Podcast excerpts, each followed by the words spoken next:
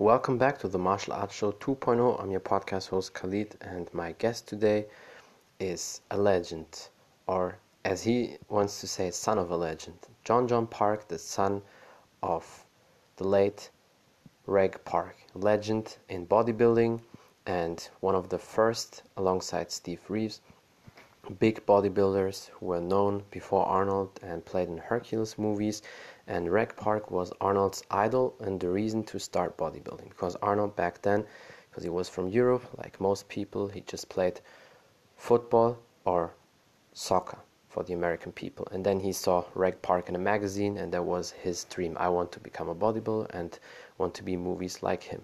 And I had the big honor to talk to Jon Jon Park and we talked about his father's legacy his training nutrition a lot of tips tricks workout hacks and also about him because he was an incredible athlete himself or still is. Is in a great shape was an olympic swimmer and many more things. Stay tuned. Um, tell the people who you are and a little bit about your background.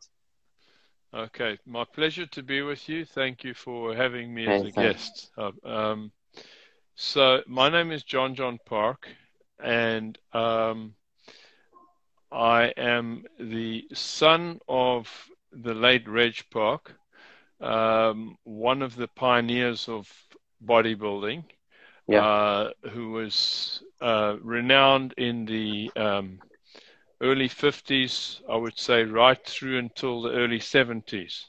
Yeah. Um, and he, uh, of course, is best known uh, today, certainly amongst the younger generation, as the mentor and um, inspiration to Arnold Schwarzenegger. Yeah. Um, my dad was originally from Leeds, um, in the United Kingdom, north north of England, and he was the first man to win the Mr. Universe three times, and the only one to do it at uh, seven-year intervals: 51, 58, and 65. Um, awesome. After the um, 1951 Mr. Universe, he was invited to tour South Africa to do a um, exhibitions by the mm-hmm. African Consolidated Theatres, a big theatre group in um, South Africa during that time, and uh, he would appear um, at the movie theatres um, every evening. Um, Monday through Friday. On Fridays, they would normally have two shows. And then mm-hmm. on Saturdays, of course, they would have matinees, and then they'd have two shows on Saturday evenings. So he would appear as a guest and do an exhibition.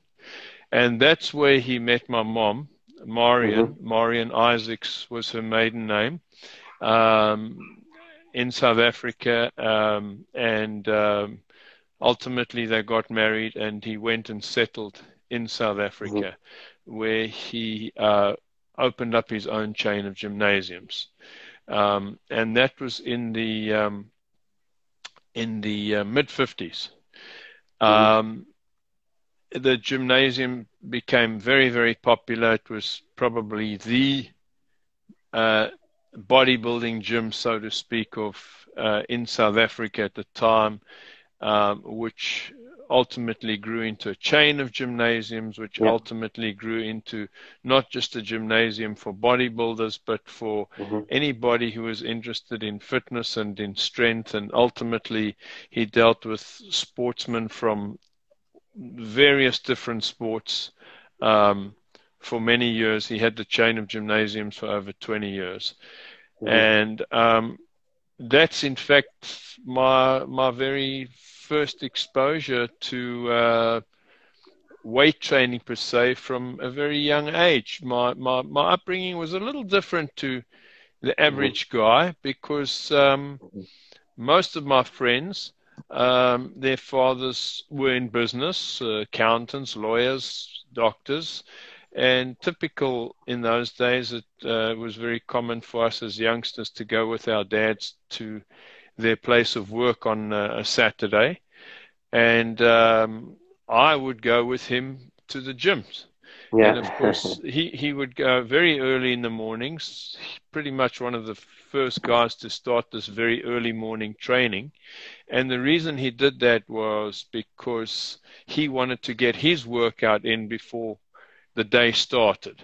Mm. So he would open up the gym before five o'clock, and then, of course, five o'clock became a very popular time for people mm, to yeah. work out.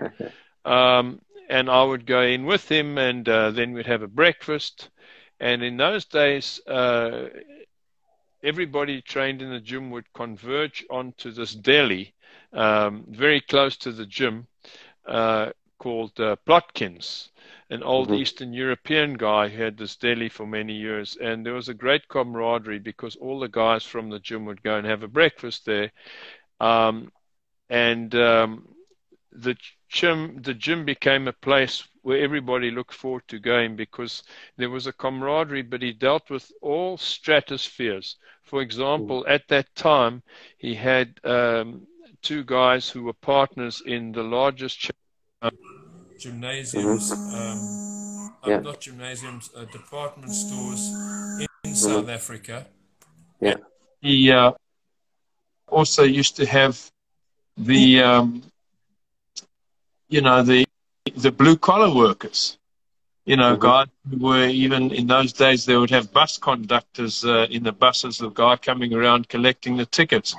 So he dealt with all spheres, and there were a lot of tough guys, a lot of street guys, uh, and then he ended up uh, opening up a martial arts school, and he oh, had um, a guy who was at the time the Western World Judo champion, a renowned tough guy in, in South Africa, street fighter, but also a very good bodybuilder guy by the name of Dougie Baggett. And Dougie ran the martial mm-hmm. arts studios, but he was also a former Mr. South Africa as well. Mm-hmm. So I want to say he's probably one of the first guys in those days to actually do uh, martial arts combined with weight training because for many years and before your generation, there was this old prehistoric thinking yeah. that uh, weight training slows you down. It's not good for martial yeah. arts or boxing, yeah. which, which, which, I, in fact, experienced um, mm-hmm. when I was uh, training with boxers. And, um, and uh, I had to sort of break that mold, you know, even when mm-hmm. I, uh, the most famous of, of my uh, boxing pupils at the time who I worked with was Oscar de la Hoya, yeah. um, who was a former world welterweight champion. But even then, there was this archaic thinking that weight training slowed you down, and I, I used to yeah. butt heads with, with some of his trainers, you know. Mm-hmm. Um, so of course that's changed a lot now because MMA has become so popular, and, and every one of the guys work works out today. True. You yeah. know, uh, in fact, it's very rare where you find any top athletes, both amateur and professional, today mm-hmm. who don't work out. Um, yeah. And so I, I, I, used to go in with him to the gyms, and on Sunday mornings too, he'd open up and train early. And of course, I would stand on the uh, weight stacks when he'd do pull downs and that sort of thing. So I was exposed to this from a very, very early age. Yeah. And um, then I um, got involved with uh, competitive swimming from a young age, mm-hmm. um, and um, you know, pr- probably say my career um, culminated in uh, representing Great Britain in the Montreal Olympics in '76. Uh, yeah. In those days. Uh, due to apartheid, South Africa was banned from any yeah. international competition. But because of my dad's birthright, I was able to represent the UK. Mm-hmm. But you were uh, born in South Africa, right? Also I was, UK. I was my sister uh, Jeunesse, my who's uh, my older sibling by three years. Mm-hmm. She and I were both born in South Africa. However, um, I would say shortly after my birth, um, we uh, we went to live in the UK. Ah, okay. so you had a uh, passport for, from the UK. Well, I, I I didn't have a passport from the UK until much later but okay, you know yeah. was able so we lived in the uk we the, my parents lived in the uk um, for a short while after my sister was born and then um, I, um, I was born in south africa and we went back to live in the uk for um, a short, uh, a, a, few years because at that time in the early '60s, my dad was also filming um, the Hercules movies. Yeah. So we also spent uh, quite a, a, a, a, bit of time in um, in uh, in Rome. But by mm-hmm. that stage, um, and certainly during the summer vacations, by that stage, my sister had already started elementary school. You know, I'm three years her her junior, so yeah. she was six. So you know, they were living mm-hmm. in South Africa. And my yeah. dad realized when he met my mom, there was a choice of three locations. First of all, he was tired of the cold weather in the north of England.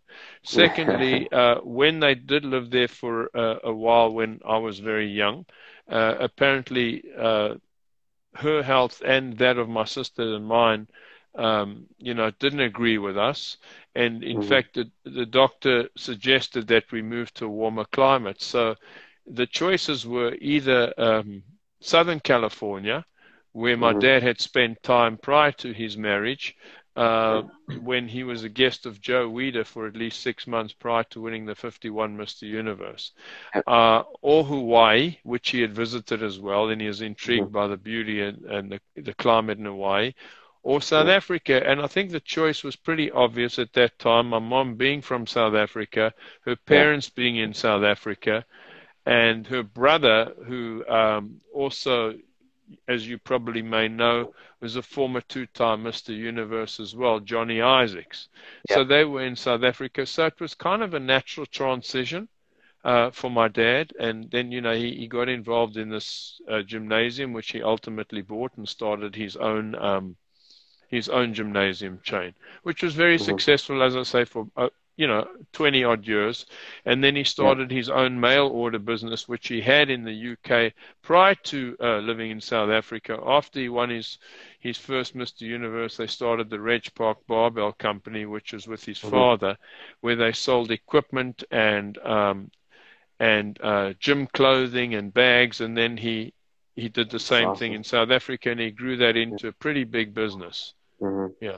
So that's yeah. basically like he was if you want to say so, like the first influencers. These days, everybody on Instagram, they have their own clothing line, supplements, and he was one of the first people because, like you said in the beginning, and I think many people, they don't really realize that, but he and Steve Reeves, they were like Arnold's first bodybuilding idols, and more so your dad when he saw the magazines when he was in Austria, because at that mm-hmm. time, I mean, I don't know how old bodybuilding is. Oh, from the things I saw, people even did weight training in the 30s, in 1930, and so, and during the Second World War. But I think your dad and Steve Reeves, they were the first really big bodybuilders also before the Arnold um, time, right?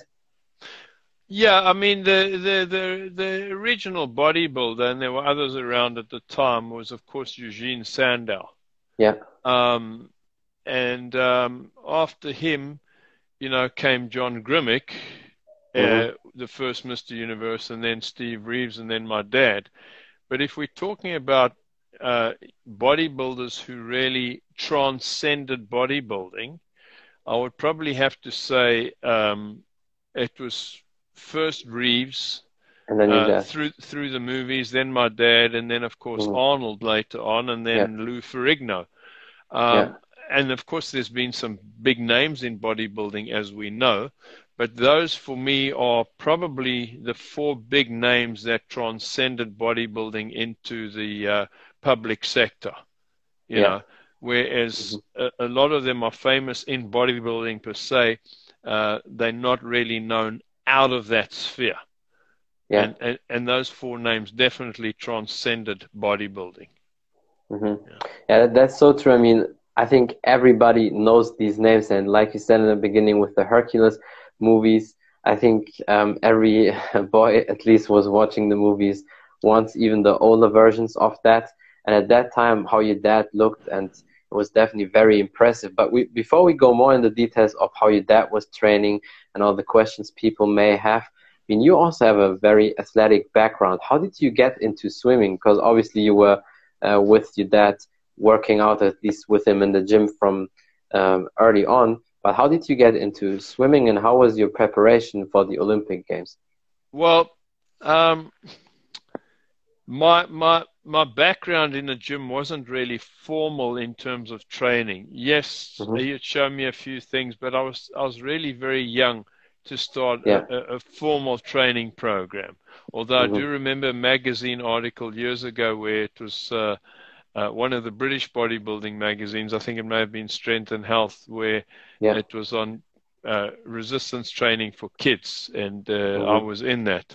But um, the swimming kind of developed naturally, and I have to say, from what I'm told, because uh, I was too young to remember, uh, whilst my dad was filming in Italy, and as I say at the time I was three, um, maybe a little younger.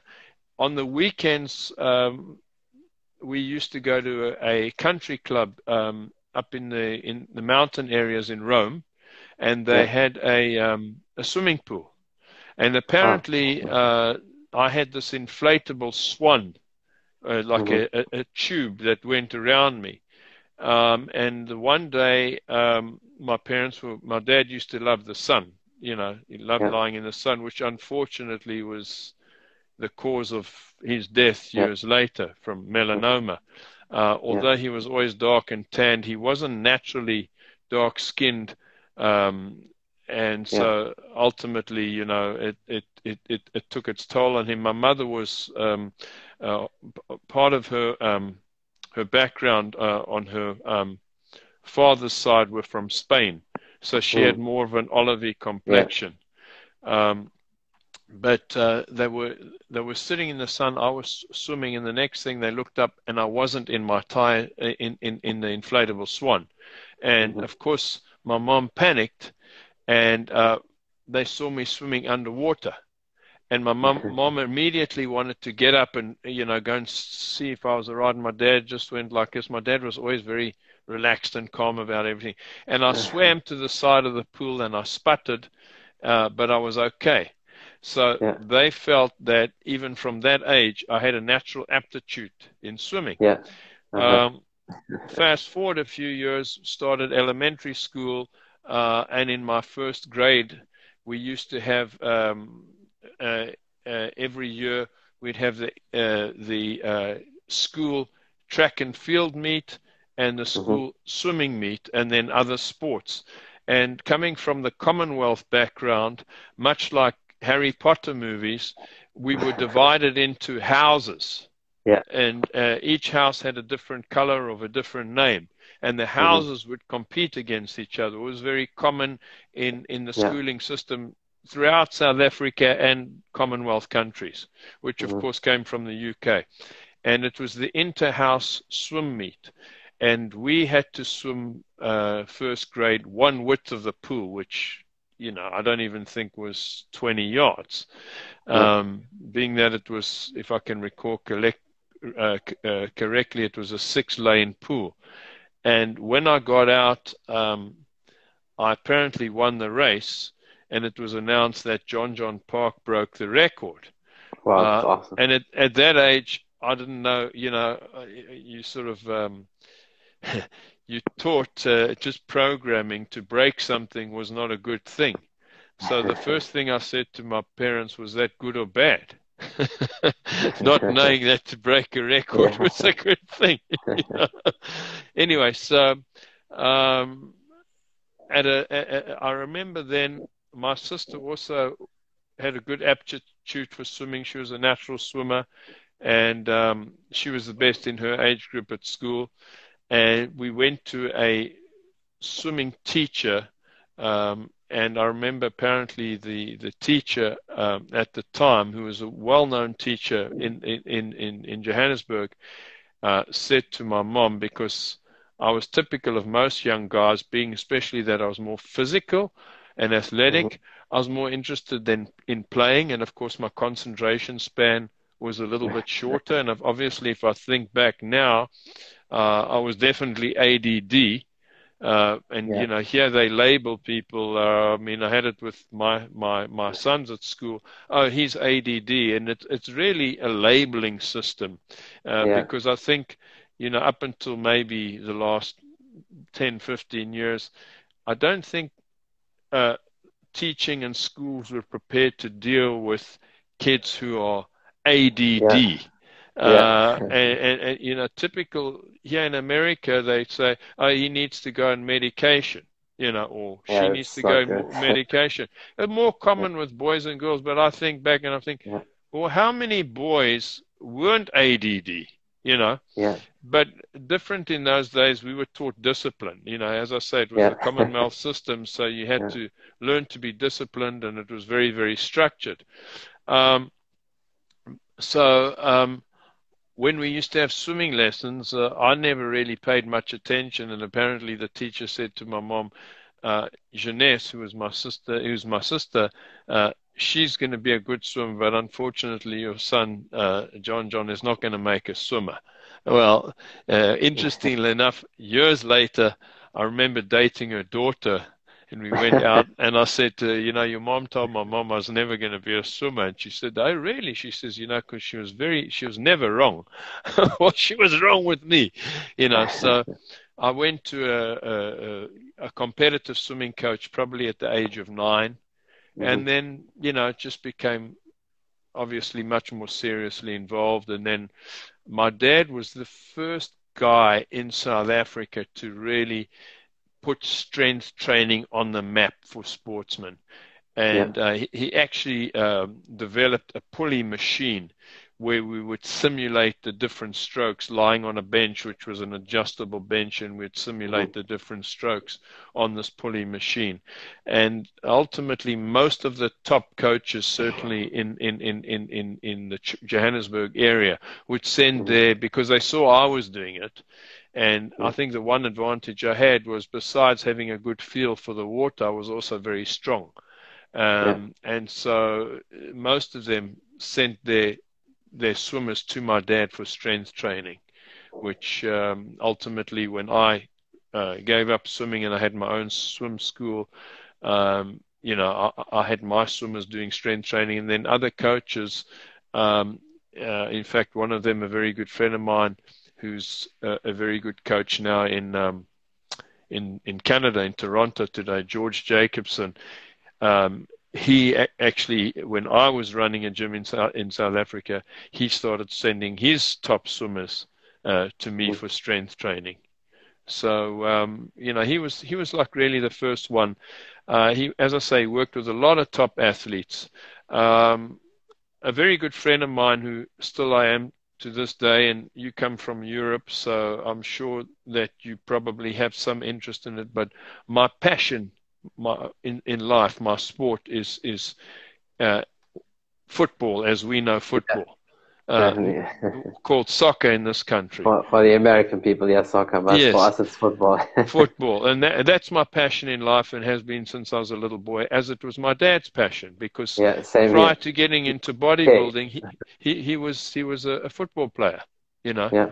And um, he played actually for Leeds United, which later mm. became late 60s, Definitely, 70s, yeah. one of the top teams in Europe. Um, so um, there's a very good friend of mine by the name of Richard Gough, G O U G H, whose mm. um, whose father was a top footballer from Scotland in South Africa when I was a kid. He was one of the guys I looked up to, and he played for the top team in South Africa in those days called Highlands Park, which uh, interestingly enough had six players from Scotland, his father being one of them and they also had two Brazilian players who uh, they, they, were they were a flair team, and they had exactly the same colours as Manchester United, who's the team that I've supported since I was a little boy, yeah. and so they were really not on that level, but the Manchester United, so to speak, of South Africa. Mm, yeah. um, anyway, his uh, his late father was uh, was uh, Charlie Gough and he's Richard Gough. And Richard was so good, one of the few South African kids who was good enough to go and play in the UK. And mm. uh, he played for Tottenham Hotspur, and then he oh, that's he, great. he, he played for um, uh, uh, uh, I think it may have been uh, Dundee in Scotland, and then eventually ended up captaining Glasgow Rangers. Mm-hmm. Uh, the two top teams in, in Scotland in those days were Celtic and Rangers. Yeah. But at the time he was at Rangers, they uh, won the league nine years in a row. and um, he ended up playing for Scotland. He uh, played in two World Cups. He, he got 50 international caps. But his late fa- father used to train with my dad, as did at one time the whole of the Highlands Park team. Mm-hmm. And Richard went as a 15 year old to the UK and then obviously ended up playing in Scotland. Um, but every summer he would go to South Africa uh, on vacation and he would train with my dad. And um, the one year while he was playing uh, for Glasgow Rangers, uh, he got injured. And he called my dad and he said, um, I've got an injury. I'm coming back to South Africa for three weeks during the season. Mm-hmm. I want you to train and rehab me. He says, But you've got your own trainers in there. Now you have to understand this was before gyms with the sports teams became other yeah. than American football because they were always into strength training. But this yeah. was before gyms became like the norm in the top football mm-hmm. teams throughout Europe. Uh, mm-hmm. And he said, no, they don't know what they're doing. So he flew out to South Africa and he trained with my dad for rehab. And then later on, when I'm managed the gym in uh, in Johannesburg. My dad had sold these gyms called Martin Smith Health Studios, and the owner still mm-hmm. a very good friend of mine now, living in Vancouver. He came out in summer and he'd started to train with me, and uh, he actually played until he was forty, which is wow. not that common really? today. True, yeah. He actually played for the first two years. Uh, of the Premiership because he ended up his career playing for Everton, mm. and uh, he captained Everton. And uh, the, it's just when the Premiership started. His 1st mm-hmm. game for Everton was against uh, Manchester United, the great team that uh, you know won the uh, the uh, the European Cup under Ferguson, the first European Cup under Ferguson. Yeah. And um, I, I, I think one of the reasons that he played until he was 40 was because he really took good care of himself, and yeah. he was one yeah. of the first guys who really did strength work. Yeah. Today he lives in San Diego, and we we we still remain good friends. That's awesome. I think you said something very important. That uh, I mean, for the soccer guys or the football guys, they definitely know that if you follow people like Cristiano Ronaldo, who is um, 36, or Zlatan Ibrahimovic, he um, he is 40, will be 41 this year. They still play at the very um, at the highest level because of their you know the strength and conditioning, how they take 100%, care of 100%. Especially like Ronaldo. Definitely. Yeah. Yeah, yeah. I mean, there's no doubt. You only have to look at Ronaldo's physique when he takes his shirt True. off. yeah. Know? And he's, um, uh, frankly, for other reasons, I don't necessarily care for him as a as a as an individual but I think he's a cons- consummate professional. You know, true. Yeah, takes, his work ethic is perfect. His work ethic is, and and that's why. Eh, yes, of course, he's got the talent. You have to have talent, yeah. but the talent means nothing if you don't apply yourself. But the guy's clean living, doesn't drink, doesn't smoke, nothing. He's a devoted professional. So, as a consummate professional, I do admire him. You you cannot not, and that's yeah. why he's able to play at such a high level. And another one was um, you know, uh, Ryan Giggs in his day, who played yeah, until he was 40. Yeah. You know, yeah. um, he did resistance training, I think, to a degree, but he was very into yoga. But any form of type of resistance training, you mm-hmm. know, and I think today, I mean, if you're not doing resistance training as an athlete today, forget about it. You get left behind. Yeah. You know. Yeah. And speaking of that, uh, I mean, you were 19 or almost 19 when you uh, competing in the Olympic Games, and that's you know, very out. I don't want to say rare, but it's not that that common at that early age to be in the Olympic Games, right? So, um, did you do any strength and conditioning training with your dad, or just typical swimming training? No, I, I, I very much did strength and conditioning, very much. Mm-hmm. Um, mm-hmm. It's not an exceptionally young age today. Of course, you're getting guys of 15, 16, and I mean, Phelps was, I think, 15 when he went to his first Olympics. Um, but um, you know, it, it, it, it's it's it's much more common today for the resistance yeah. training. A lot of coaches, you know, were, were delving in it, but they didn't really um, have the the know-how of mm-hmm. doing the weight training uh, that yeah. they do today. It's it, it, it's more scientifically evolved. Mm-hmm. Um, I still actually look at some of the strength programs that the coaches are doing, and they've come a long, long way. But in yeah. in, in some cases, I think they uh, they missing a few things, but it, it's definitely come a, a long, long way. I mean, today the boxes, yeah. most of the good boxers today are incorporating it. When I first started training, you know, De La Hoya in the early '90s, it wasn't a common thing. And as I said, I used yeah. to butt heads with the trainers all the time. You know, uh, course, and, yeah. and and a lot of them would do more sort of bodybuilding training, which is really to a degree. Of course, there's some common denominators if you're working for strength, but bodybuilding isolation training, like uh, doing uh, flies or, or, you know concentration curls, that doesn't help an athlete. You know, yeah. those those are secondary movements. You have to do compound mm. movements and explosive yeah. movements, and of course now they've added in, you know, um, like like you mentioned earlier before the interview started, how you do ropes and functional movements and you know kettlebells. That wasn't a, you know a big thing then, but it's much more mm. prevalent today. Yeah. you know, functional yeah. training as they call it. But mm. you know, I, I I I think functional. The word functional training. I think it's it's over it's an overused word. Yeah, so many uh, people use that. it's a buzzword because if you really think about it, functional is uh, any compound movement in, involves yeah. the whole body. If you're doing a squat or a shoulder press or a deadlift, you are engaging your whole body. Um, yeah. So functional for me is from fingertips to toes. You know, mm-hmm. I just think yeah. it's just become a little bit too much of a buzzword. If you're training properly, yeah. you're always doing functional training. We know now that um, it's probably better if you want to gain pure strength. Yes, squatting with both legs is, is good, but it's probably better to do a single leg squat um, as opposed to uh, you know both feet on the floor mm. because we don't uh, we don't work like a kangaroo, you know. Yeah. Uh, so basically, you would say like Bulgarian splits, exercise like that would be exactly. Exactly, exactly. Mm-hmm. Lunges, you know, uh, things of that nature with load, because yeah. a um, you are training both sides, but you're training them independently. Mm-hmm. and mm-hmm. you're recruiting more fibers, you're including more of your central nervous system, you're producing more um, hormones.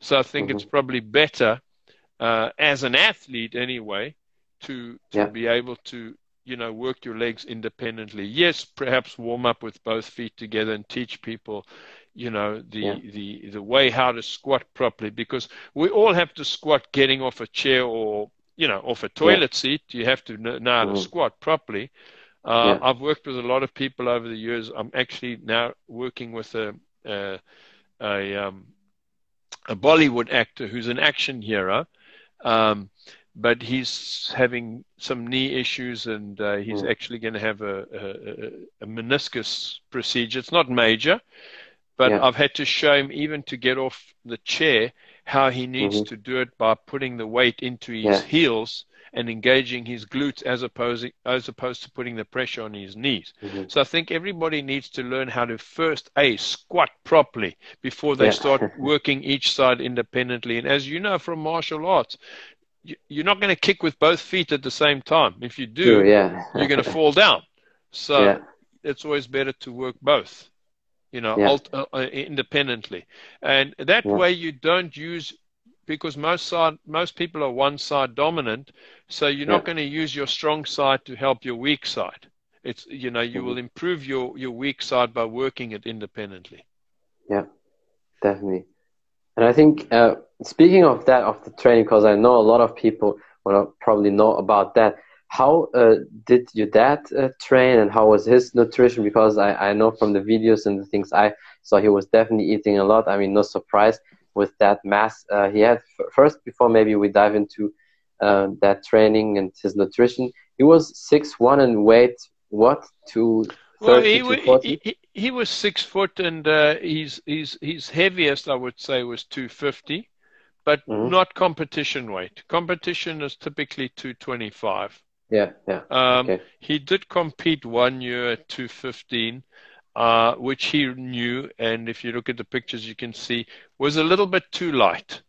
Uh, yeah. I believe that was in 1972.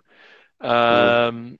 He came in at 215. He certainly had a, a, a great aesthetic shape. Yeah.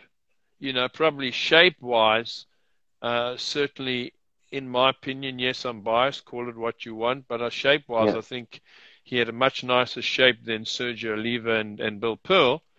Mm-hmm. Um, but he was too light because he was he was he was a, a, big man. He was taller than both of them naturally, and yeah. it, it, it, suited him. Although he looked good at a lighter weight, and I think as you get older, it's probably healthier to look to be lighter. Mm-hmm. Um, mm-hmm without putting as much load on your internal organs and your system. But for his height, I think he would have been better at a 220, 225. Yeah. You know?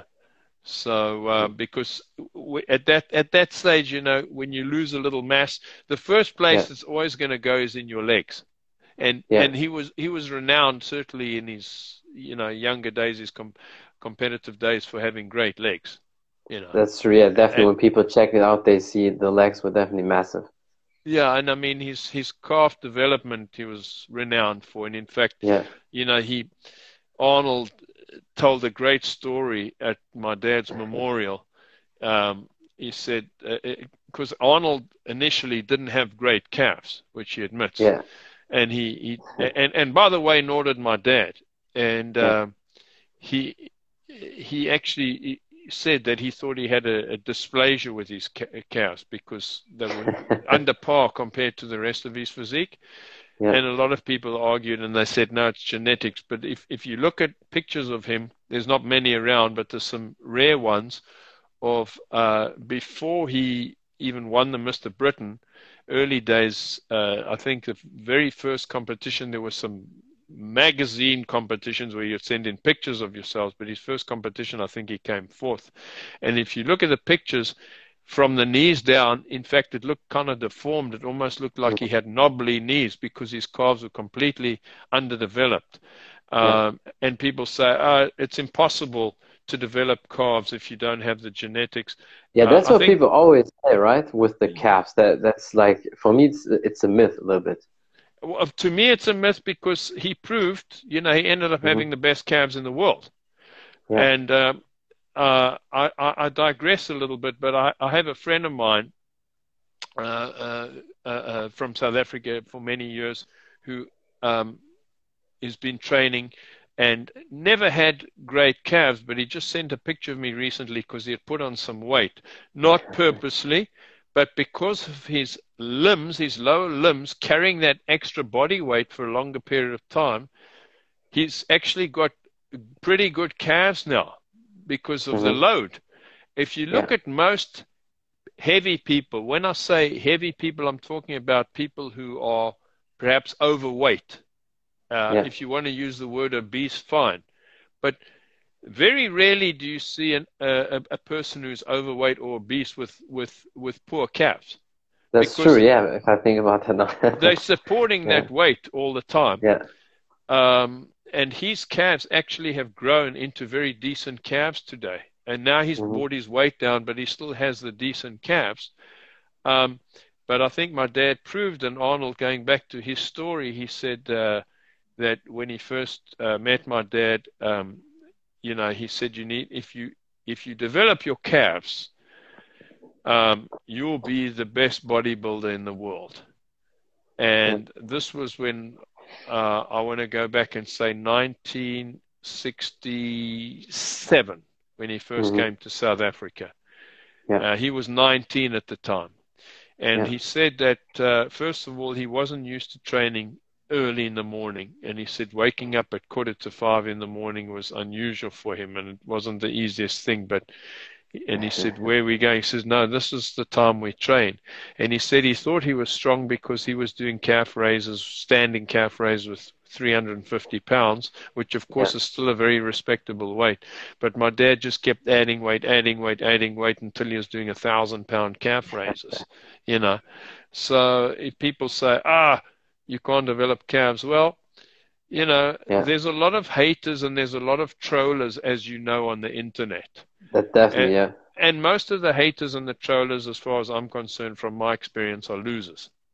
That's and, true. I'm glad you say that, sir, because yeah. I always respect when when older people say that straight away. Because you know sometimes people think when a younger person says, "Oh, these are losers," they say, "What do you know? You you you're young already, or you're just a kid, whatever." So yeah, definitely. Well, in my experience with them, they are losers because first of all, uh, I've, I've I've I've I've refrained from it now, mm-hmm. but i I've made a stance, and of course, I've grown up as my father's son. I've yeah. witnessed him training from a young age. Um, and he made a stance against steroids. Hmm, um, yeah. Yeah, that's and, actually a very big uh, topic because somebody told me um, if you know I can ask um, if your dad took steroids, and I immediately said from what I know from the the physique, if I see that he definitely didn't take anything. Well, he.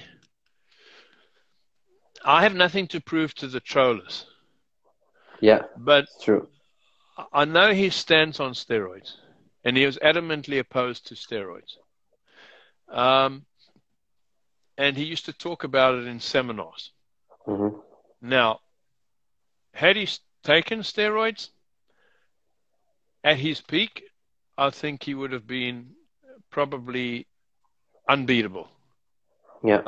Because uh, he would have gone to a level, I mean, to get to the level where he was without steroids.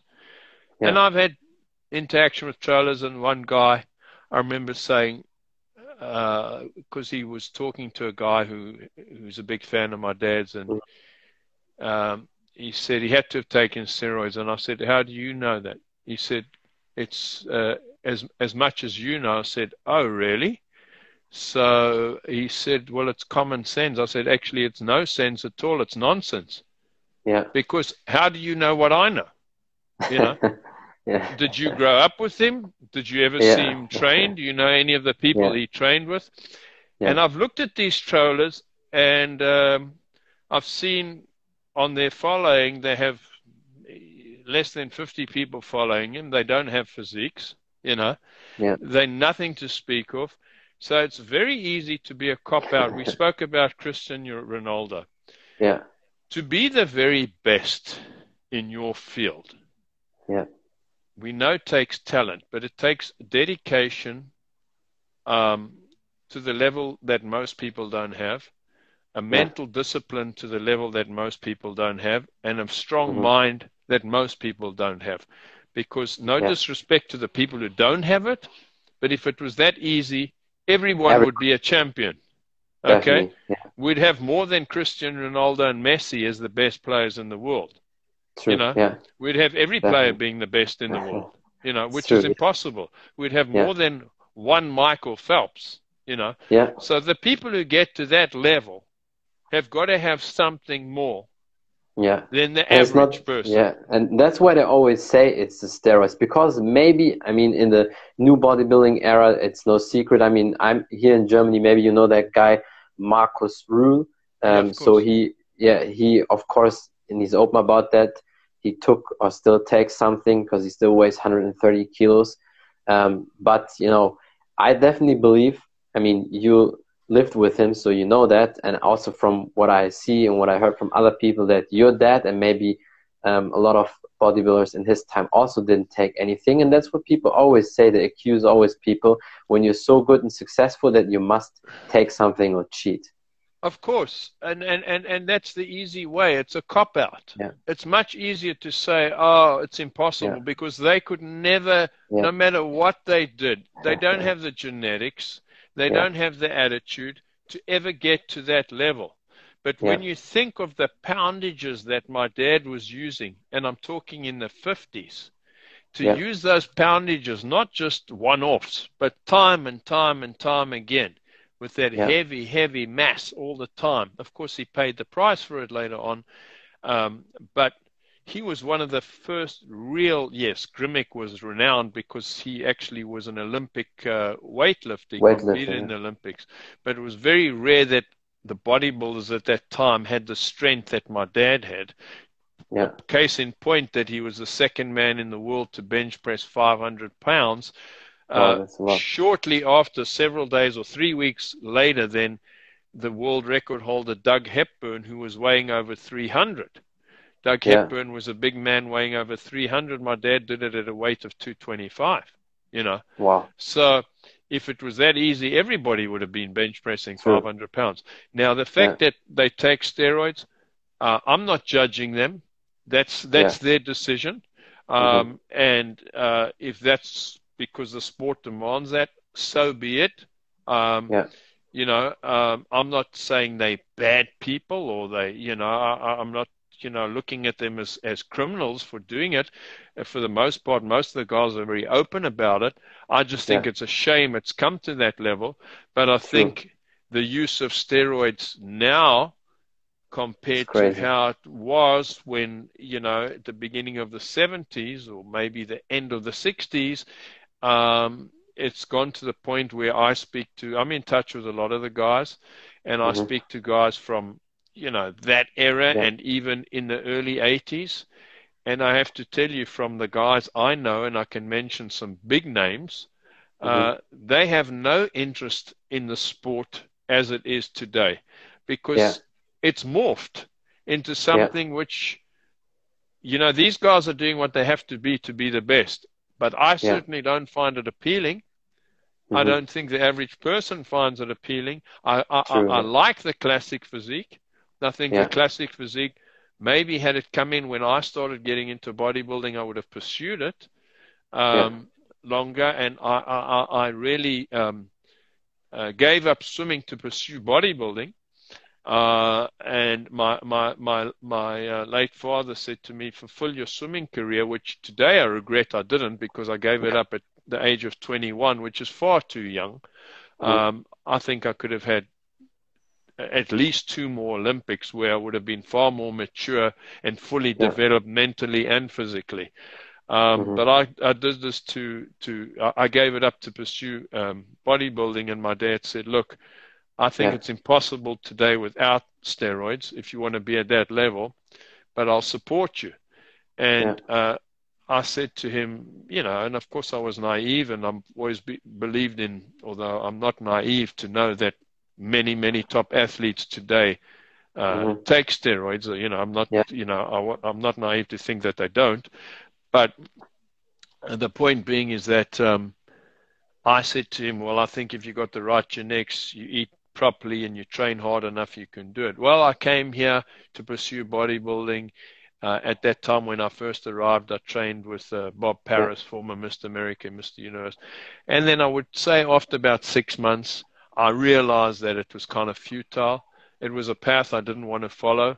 Um, mm-hmm. My wife was pregnant with our first child. I knew I was going to have, uh, you know, be a father, and it wasn't something, uh, an avenue I wanted to go down. So yeah. I never pursued it. Uh, as I say, mm-hmm. if they mm-hmm. had classic bodybuilding, I probably would yeah. have pursued it. But even then, unfortunately, even in classic mm-hmm. bodybuilding today, it's pretty prevalent. Yeah. You know, so um, that's the world we live in, whether it's good or bad. I don't definitely. know. I don't particularly choose to go that area. You know, for me no, I today, definitely agree. it's it's about longevity. Uh.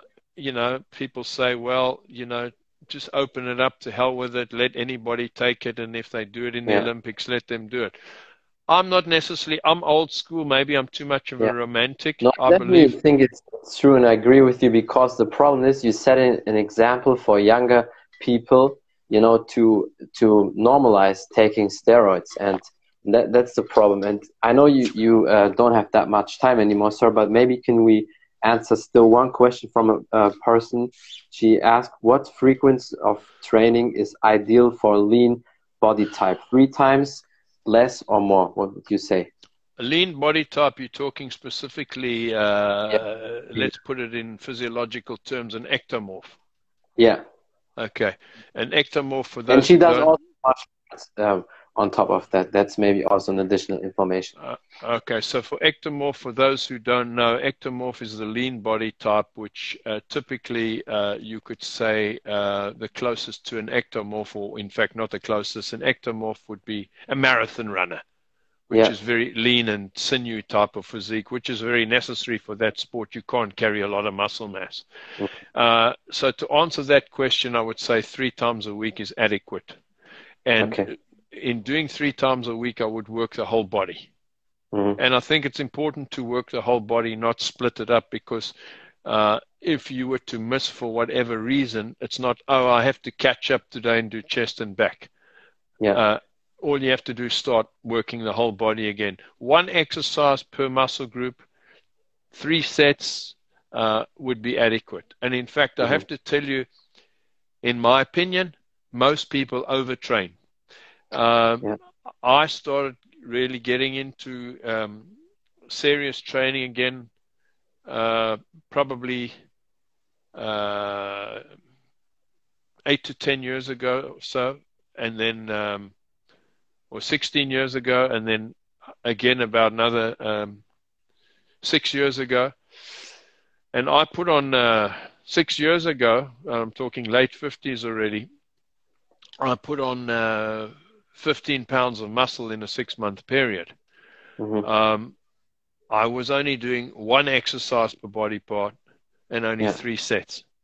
Um, so, you know, I think most people do too much volume.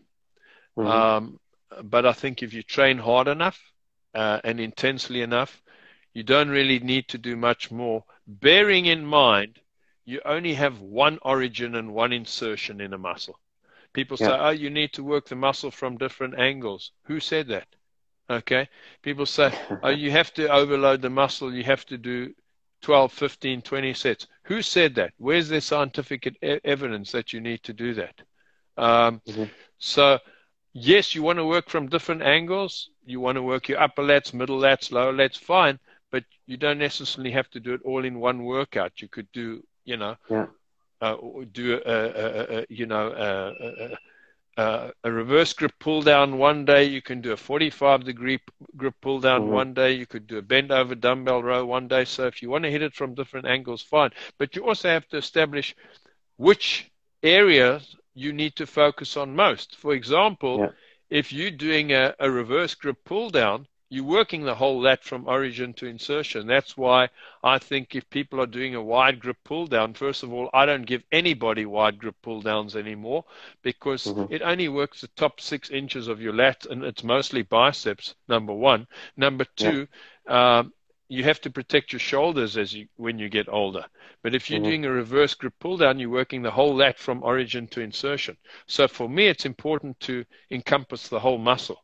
So I think yeah. a lot of people overtrain where I think quality is much more uh, important yeah. than quantity. And the 1st mm-hmm. guy to make this breakthrough, who was looked at as a as a as a nutcase, and people, uh, you know, said, "No, he doesn't know what he's talking about," was Arthur Jones with the Nautilus Principle. But actually, mm-hmm. he did know what he was talking about. The guy, you know, was a genius, and he had uh, a degree in physiology, and he knew exactly what he was talking about. Yeah. And his focus was quality more than quantity. And I think as you get older, uh, you know, your glycogen level isn't at the same level. So it's yeah. more imp- important to focus on on on, mm-hmm. on, on quality, especially if you're an athlete like this young lady you're telling me about. Her goal yeah. is not to be a bodybuilder, but is to have strength yeah. for her sport. So to train like a bodybuilder is not going to help her. Mm, that's true. Yeah, and also before I let you go, because I know it's very tight schedule, and I'm sure, as I said to you before, this typical guy's question.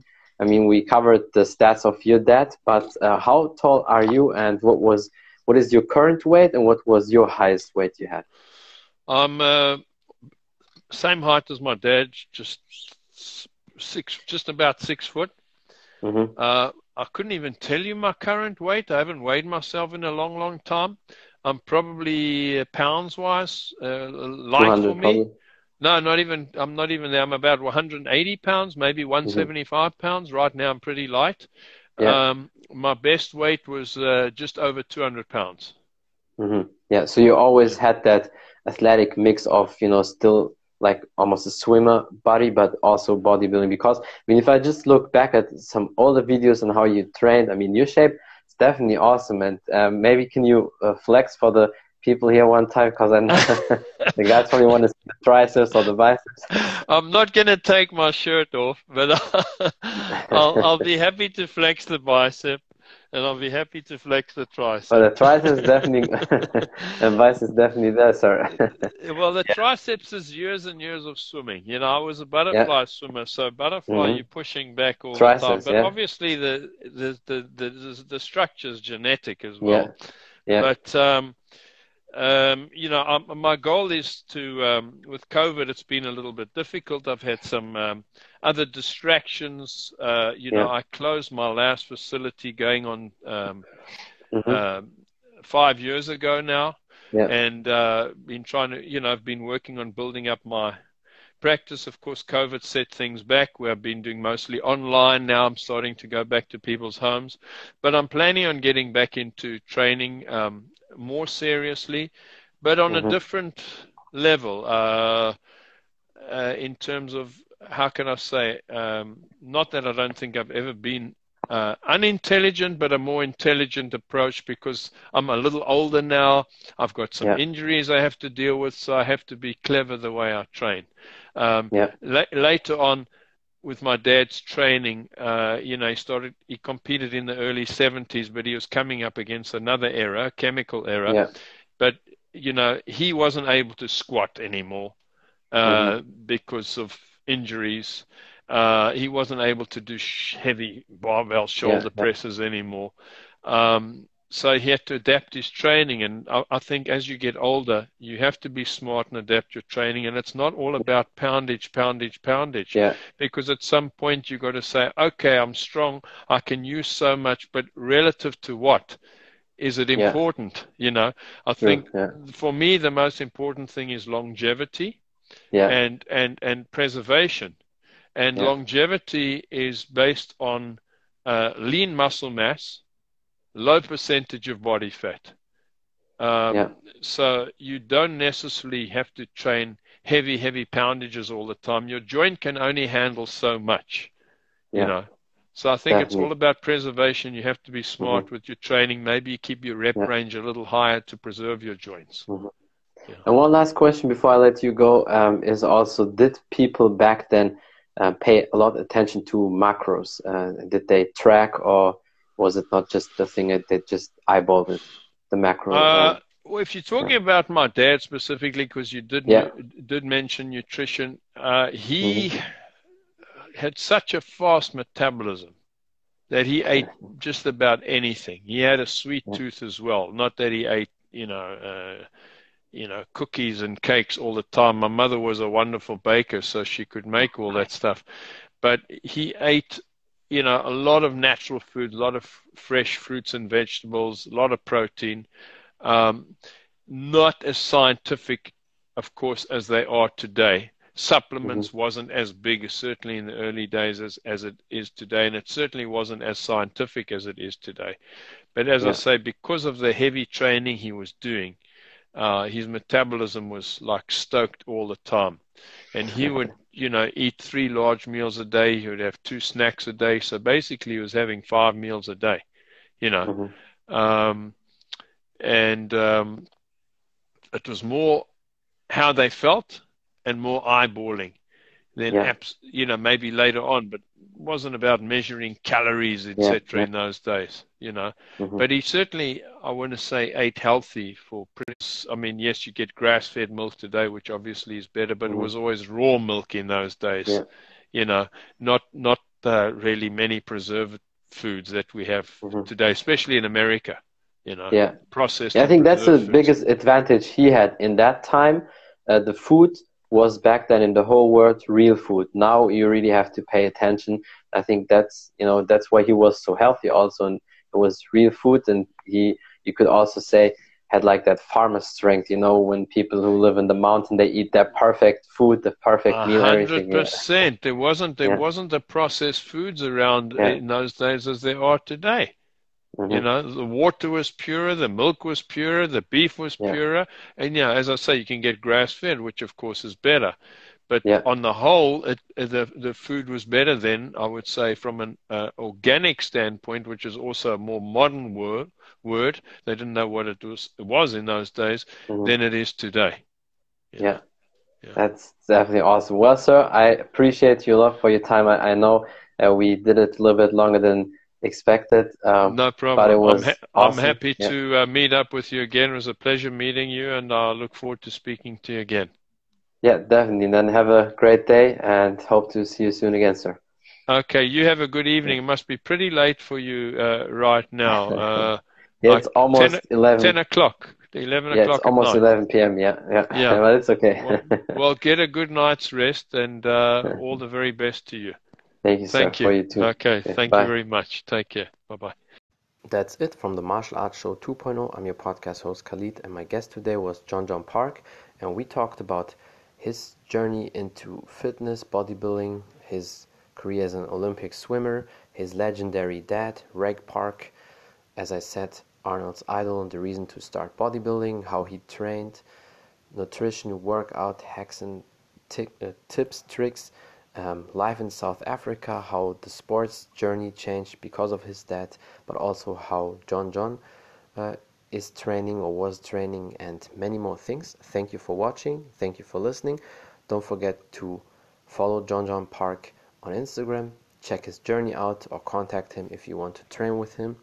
And follow me on Instagram at Taekwondo Artist, or follow the podcast on Spotify, The Martial Arts Show 2.0 or on iTunes if you like iTunes more. You can listen there, give me also a rating, and thank you for the support. Until next time, bye everybody.